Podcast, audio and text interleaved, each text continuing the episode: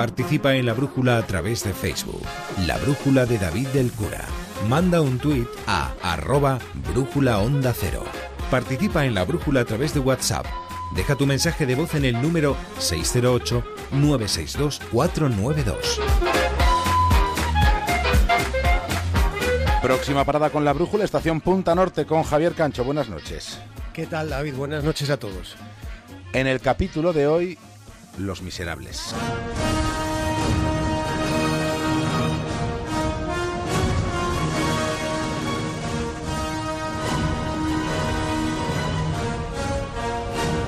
En una entrevista, el escritor Ray Loriga le ha dicho al New York Times que todos somos un poco miserables. Puede que tenga razón, es muy posible que la tenga, pero también es muy probable que uno de los mayores miserables que haya existido se llamara Stanley, Henry Stanley. Fue Henry Stanley quien pronunció una de las frases más célebres de la historia. Atención, atención, ahora es cuando se pronunció la célebre frase. Doctor Livingston, supongo. Sí, soy yo.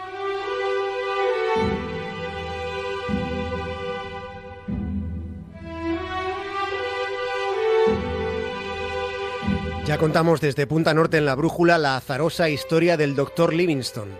Hoy nos disponemos a comenzar el relato del reverso de aquel instante, lo concerniente al otro protagonista del encuentro que aconteció cerca del nacimiento del río Nilo. Mucho de lo que se escribió sobre Stanley, de lo que él mismo escribió acerca de su propio ser, resultó estar adulterado o ser directamente falso. Para empezar, Stanley no se llamaba Stanley. Su verdadero nombre era John Rowlands, y en su partida de nacimiento en un pueblo de Gales aparece la palabra bastardo. Ni su madre ni su padre se ocuparon de él. La tutela, por llamarlo de algún modo, la asumió otro familiar que terminó por entregarlo a un hospicio cuando el muchacho solo tenía seis años. Cuando el niño se hizo mozo fue dando tumbos hasta que se embarcó como grumete en un navío que puso rumbo a Nueva Orleans.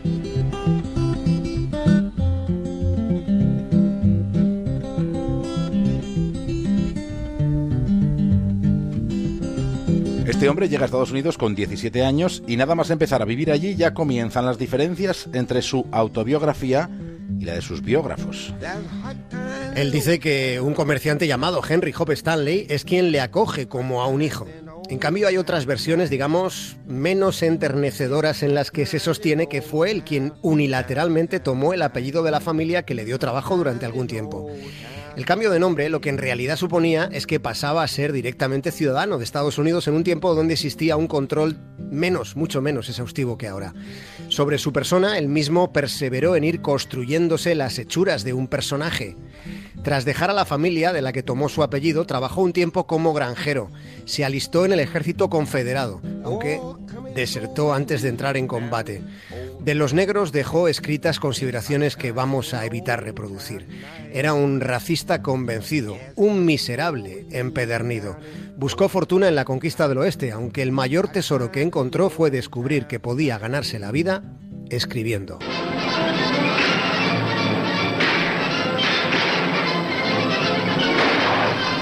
Así que Stanley dejó su fusil y cogió la estilográfica y escribió sobre personajes como el general Custer. El general Custer fue un militar al que le desagradaba recibir órdenes, aunque le complaciera darlas.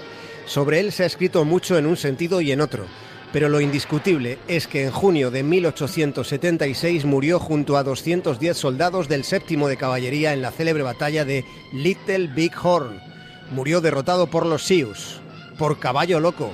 Aquellos fueron los años del salvaje oeste, el tiempo de los forajidos, era la época en la que todo resultaba posible por un puñado de dólares. Lo he visto todo. Usted los ha matado. No creerá que va a escapar fácilmente. ¿Quién eres?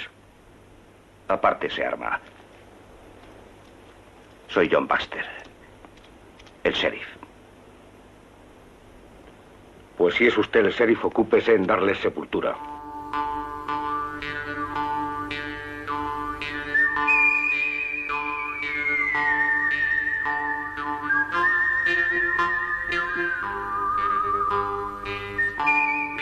Fue aquel un tiempo de un reporterismo incipiente con personajes como Joseph Pulitzer o Mark Twain, por ejemplo. Stanley encontró trabajo en el New York Herald, un diario con intenciones sensacionalistas. Fue ese periódico el que le mandó como enviado especial a España.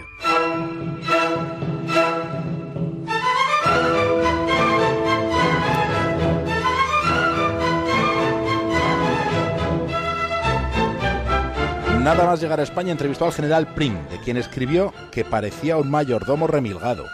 Aquel fue el momento en el que se redactaba la Constitución Federal Española de 1873. Establecía 17 federaciones, pero no llegó a promulgarse, a promulgarse aquella Carta Magna. De España le llamó la atención el trasnoche, la afición al café solo y las tertulias políticas. En una de sus crónicas escribió, ¿a qué hora se acostará la gente si es que llegan a acostarse? Estando en España, recibió una llamada para acudir a Francia. Debía presentarse en París. Stanley era un tipo espabilado, era muy ambicioso y con una considerable habilidad para trasladar al papel aquello que le llamaba la atención a su capacidad de observación.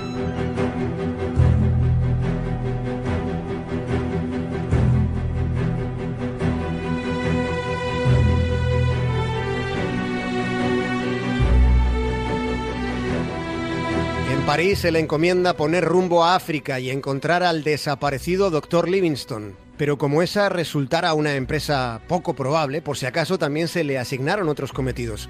Para empezar debía acudir a la inauguración del canal de Suez, debía remontar el Nilo y escribir una guía turística, pero además debía recabar alguna historia de interés sobre las exploraciones de los Baker. Los Baker eran marido y mujer, y ambos eran aventureros y fueron protagonistas de unas peripecias fabulosas a las que quizá algún día les podamos dedicar un capítulo completo. Stanley también debía pasarse por Jerusalén, hacer parada en esa ciudad donde se reúne la religión y el fundamento del mundo y ver cómo estaban las excavaciones arqueológicas. Debía alcanzar la vieja Constantinopla, camino de la península de Crimea, donde por entonces se peleaban los rusos y los turcos. Todo eso antes de cruzar el Cáucaso hasta el mar Caspio, donde había otros exploradores que llamaban la atención de, del mundo mediático de la época. En su agenda de cometidos también tenía que llegar hasta Persia, pasando por el valle del Éufrates. La última parada de su misión era la pequeña China. En realidad lo que terminó por ser lo demás era lo de menos, al menos para él era lo de menos. Para él encontrar al doctor Livingstone era un enorme incordio.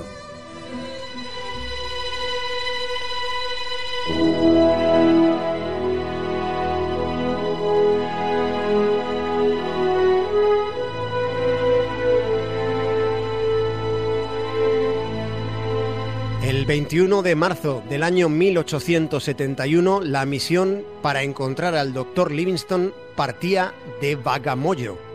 Esta será la parte de la historia de Henry Stanley que contaremos mañana. Dentro de algo menos de 24 horas nos adentraremos en los territorios por los que transitó una aventura de la que nos hablaron desde niños, aunque sin que nos fueran revelados pormenores esenciales. Aquella búsqueda acumuló demasiados episodios miserables. Hasta mañana entonces, Javier. Un abrazo, David.